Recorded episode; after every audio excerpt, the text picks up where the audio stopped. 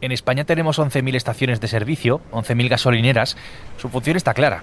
Es la de abastecer de combustible a los más de 22 millones de vehículos que hay registrados en el país, casi uno por cada dos eh, habitantes. Pero no solo eso. ¿Quién no ha echado mano de la tienda de la gasolinera para comprar algo, un festivo o en medio de un viaje en carretera? Vienen de años duros las gasolineras por la pandemia, pero como dice mi compañera Paula, están viviendo sus particulares años 20 con récord de facturación ¿por qué es ahora mismo un negocio tan atractivo? ¿Por qué les va tan bien a las gasolineras? Es la pregunta a la que vamos a responder a partir de aquí. Soy Javier Atard y hoy es miércoles, es 11 de octubre. El Mundo al Día, un podcast del mundo. Hola Paula.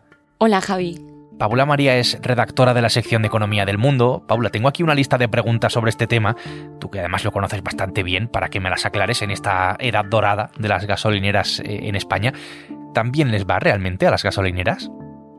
Bueno, las cifras que manejamos es que en 2022 eh, las gasolineras españolas facturaron 43.300 millones de euros, así números redondos.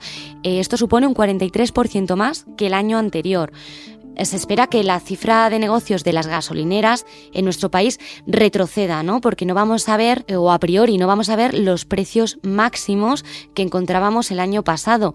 Eh, recordamos, en un entorno de, de precios disparados por la guerra en Ucrania. Sin embargo, sin llegar al récord de 2022, estas cifras de facturación que se esperan seguirán muy por encima de las reportadas en cualquiera de los años eh, de la serie histórica desde 2013. Es decir, se esperan unos ingresos de unos 40.000 millones de euros anuales para 2023 y también para 2024. O sea que los ingresos van a estar en máximos históricos, muy por encima de las previsiones hasta al menos el año 2025 no pinta mal para las gasolineras, sobre todo después del bajonazo del año 2020, el año de la pandemia. Tras esas dificultades es verdad que el pasado fue un año pico, 2022. Ahora el camino, eh, bueno, es este, ¿no? En términos de facturación, pero ¿Qué hay detrás de estos datos, Paula? Eh, más allá del propio precio de la gasolina, que, que, nos cuesta a nosotros, a los clientes, pero también a las propias gasolineras, ¿por qué les va tan bien y por qué les va a ir tan bien en los próximos años? Pues hay dos factores fundamentales, como en todos los, negocios, ¿no? que es el precio y el volumen. Veníamos de un 2020 en el que ambas variables estaban por los suelos debido a una pandemia que llegó a hacer caer las ventas de algunas de estas gasolineras hasta un 90%. Se espera eh, un crecimiento moderado de la demanda de carburantes para este 2023 y para 2024, en un contexto en el que se espera un crecimiento económico, digamos, al ralentí. Pero sobre todo, hay varios factores que están tirando hacia arriba del precio y que compensan, bueno, pues que quizá la demanda no crezca tan rápido, ¿no? Y es los recortes eh, de oferta de la OPEP, liderados por Arabia Saudí, y también por parte de Rusia, que están tensando el mercado. Y luego, bueno, pues la escalada del conflicto en Israel, que, bueno, ha tenido lugar hace unos días y que esto también tira del precio para arriba. Entonces, en ese complejo equilibrio, lo que, lo que se espera es dos años todavía muy buenos para, para el negocio de las gasolineras todos los conductores tienen, tenemos, creo, una gasolinera favorita, una que utilizamos más que otra, una a la que solemos acudir, aunque siempre queda, es verdad, quien escoge aleatoriamente en cada momento. Aquí creo que entran a jugar distintos factores, desde la ubicación, por ejemplo, a la comodidad para llegar, eh, a la que nos pilla más cerca, pero me parece que el precio es el principal, y más en estos tiempos, en estos últimos años en los que la subida ha sido más pronunciada del combustible. El bolsillo manda y por eso las low cost están de moda, pero siempre quedan las grandes marcas que todos conocemos, nos podemos hacer eh, una idea, siempre con sistemas de puntos y de fidelización de los clientes. No dejan de proliferar también las que están, seguro que te has fijado en este detalle, en los grandes supermercados que están alrededor de las ciudades. Hablemos del mercado de las gasolineras, Paula. Eh, esto me interesa bastante. ¿En manos de quién está? ¿Quién lo controla? Bueno, hay un dominio indiscutible de, dos líderes, ¿no? Que son Repsol y Cepsa, las dos más grandes, que concentraron el 35% aproximadamente de la facturación del sector en el mercado ibérico. Además de estas, hay otros grandes operadores, ¿no? El grupo de las cinco mayores, incluidas estas dos, y que completan Galp, BP y DISA, aglutinaron alrededor del 57% de las ventas. Pese al dominio indiscutible de esos eh, colosos del sector, las gasolineras, en manos de las cadenas de supermercados como Carrefour, Eroski o Lidl, que han encontrado ahí una vía de negocio y sobre todo las estaciones independientes, las que llamamos low cost, han ganado cuota de mercado en los últimos años. De hecho, comparativamente, los mayores aumentos de facturación que se prevén para 2024 los acaparan esas marcas independientes, como Plenoil, que ya en 2022 disparó sus ventas un 198%, y eh, Oil, que facturó un 53% más el año pasado. Escuchándote, me llama bastante la atención el fenómeno de las low cost, aunque es verdad que tampoco es ninguna sorpresa que la escalada de los precios está un poco detrás de esto, ¿no? Pero sigue la lógica también por ejemplo, de las búsquedas que se hacen en Internet de dónde están las gasolineras más baratas. Sin ir más lejos, los buscadores que hacen los equipos de datos y de diseño aquí en el periódico siempre son un absoluto éxito. Este tipo de gasolineras, Paula, las low cost, las de precios más bajos, son un buen modelo de negocio. Eh, es verdad que cuando uno acude pues, con su coche ¿no? a una de ellas, ve las diferencias que hay con las tradicionales, pero diferencias eh, creo en lo que no tiene nada que ver con la gasolina. Pues el modelo de low cost, más que la diferencia en el combustible que, suministran, al final se sustenta en una estrategia de reducción de costes, ¿no? El carburante es más o menos el mismo, pero mientras que gigantes como Repsol o Cepsa, bueno, pues apuestan por, por la diversificación de servicios en sus estaciones o, por ejemplo, imponer tiendas en, en estas estaciones de servicio, un servicio más personalizado. Eh, las low cost muchas veces constan de un surtidor y, y son de autoservicio, ¿no? Que tú mismo te suministras la gasolina. Todo esto es ahorro para la empresa, lo que les permite bajar los precios a costa de, bueno, pues quedarse con márgenes comerciales muy, muy estrechos.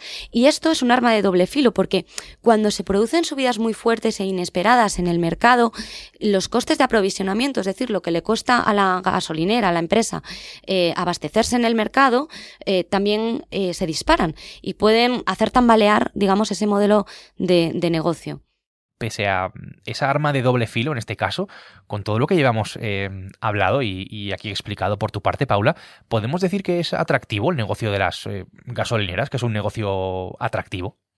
A ver, yo te voy a dar un, dato, ¿no? Y es que la red de gasolineras de España ha crecido sin pausa año tras año desde 2003. Eh, entre 2019, justo antes de la pandemia, hasta 2022, el país sumó más de 470 estaciones de servicio.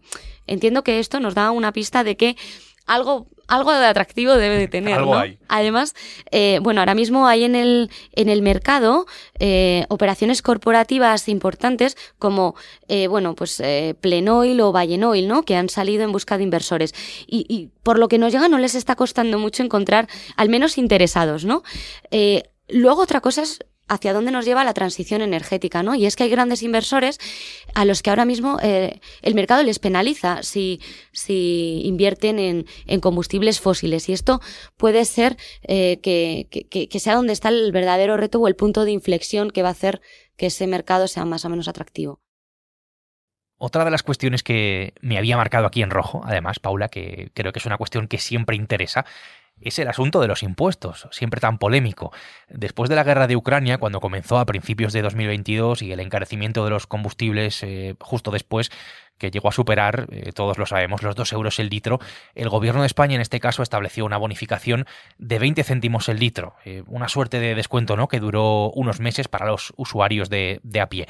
Por hablar de impuestos, Paula, en España pagamos muchos impuestos por la gasolina o no tantos como siempre parece supongo que depende a quién preguntes, ¿no? Pero históricamente los impuestos habían representado el componente de mayor peso mm, la mitad o más del precio de venta al público de los carburantes, ¿no? Eh, en 2022 bajó al 44%. Eh, esto es simplemente porque el precio del combustible subió tanto en el mercado que, ganó peso, ¿no? Aunque parezca mentira, España es uno de los países con menor carga fiscal para el combustible dentro de Europa. Ocupa el puesto 18, muy por detrás de Alemania, Francia, Grecia o nuestro vecino Portugal. Lo que sí han detectado los reguladores es que el coste en España de la gasolina 95, ¿no? La gasolina, sin impuestos, es casi 7 céntimos más caro que en la media de la Unión Europea.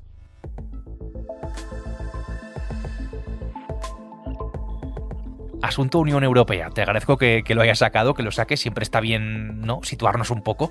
Los precios aquí, si vamos ahora mismo eh, a una gasolinera a poner gasolina 95, eh, simple 95 en una gasolinera tradicional, estoy seguro de que no va a bajar del 1,7, 1,75 euros, 1 euro 75 céntimos. Eh, ¿Cómo estamos con respecto a nuestros vecinos en cuestión de precios?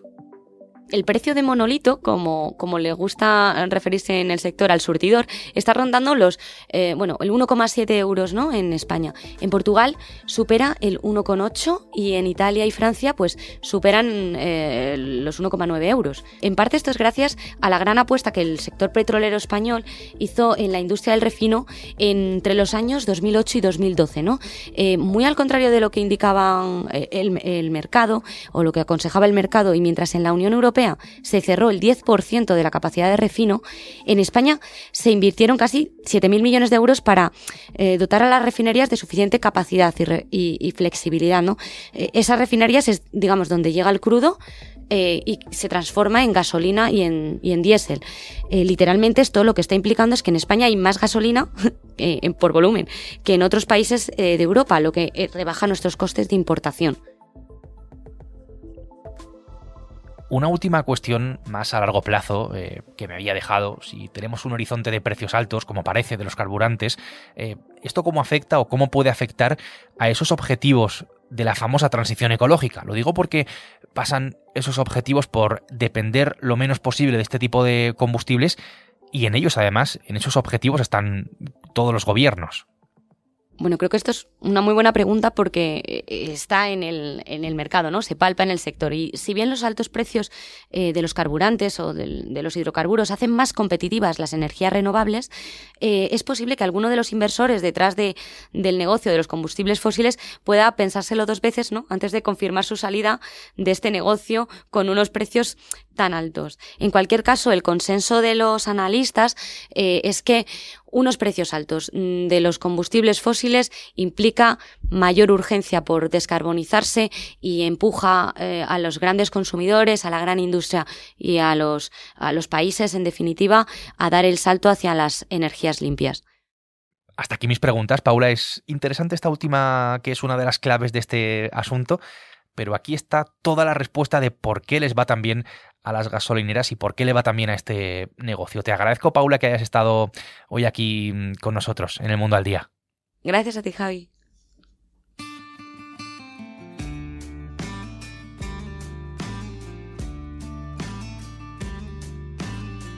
Paula María ha hecho posible este episodio de este podcast que puedes escuchar todos los días en elmundo.es, en nuestra web y en las principales plataformas de audio, en la que tengas en tu móvil, en tu favorita, en la que estés acostumbrado a escuchar, ahí estamos y ahí te puedes eh, suscribir. Gracias por estar al otro lado, como siempre, y saludos de Javier Atard.